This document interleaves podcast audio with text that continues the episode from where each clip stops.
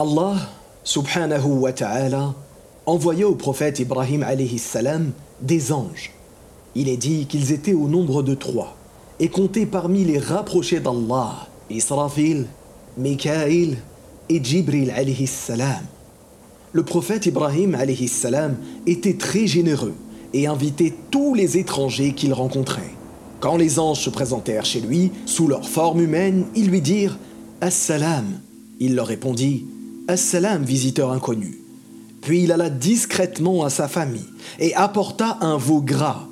Ensuite, il s'approcha d'eux et dit Ne mangez-vous pas? Il ressentit alors de la peur vis-à-vis d'eux. Ils dirent N'aie pas peur. Et ils lui annoncèrent la naissance d'un garçon plein de savoir. Alors sa femme s'avança en criant, se frappant le visage et dit Une vieille femme, stérile Ils dirent Ainsi a dit ton Seigneur, c'est lui vraiment le sage et l'omniscient.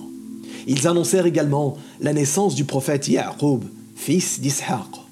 Puis, avant de partir, les anges l'informèrent aussi de la destruction prochaine du peuple de Sodome, parmi lequel vivait le prophète Lot, son neveu, comme nous l'avons vu précédemment sur un autre podcast. Allah nous informe dans le Coran, nous lui fîmes la bonne annonce d'Ishaq comme prophète d'entre les gens vertueux. Et nous le bénîmes ainsi que Ishaq, parmi leurs descendants, il y a l'homme de bien et celui qui manifestement est injuste envers lui-même. On peut imaginer la joie de Sarah, qui, selon les savants, avait 90 ans à l'annonce de la naissance d'Ishaq.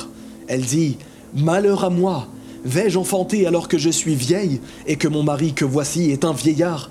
C'est là vraiment une chose étrange. Ils dirent T'étonnes-tu de l'ordre d'Allah? Que la miséricorde d'Allah et ses bénédictions soient sur vous, gens de cette maison. Il est vraiment digne de louange et de glorification.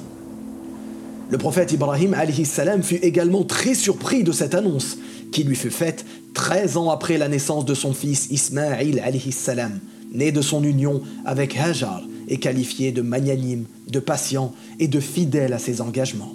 Les gens du livre ont ajouté que Allah a dit Oui, Sarah, ta femme, t'enfantera un fils, tu le nommeras Ishaq, et j'établirai mon alliance avec lui comme une alliance perpétuelle pour ses descendants après lui. Quant à Ismaïl, salam, je t'ai entendu. Voici, je l'ai béni, je le rendrai fécond, et je le multiplierai extrêmement. Il engendrera douze princes, et je ferai de lui une grande nation. Il est dit que Sarah mit au monde le prophète Ishaq, nommé ainsi par Allah avant sa naissance, après l'épreuve du sacrifice subi par le prophète Ismaïl alayhi salam. Selon les gens du livre, le prophète Ishaq alayhi salam aurait fondé la mosquée Al-Aqsa à Jérusalem. Et selon les savants musulmans, elle aurait été bâtie 40 ans après la mosquée sacrée. Pieux et dévoué, Ishaq n'a eu de cesse d'appeler ses contemporains au tawhid, à l'unicité d'Allah.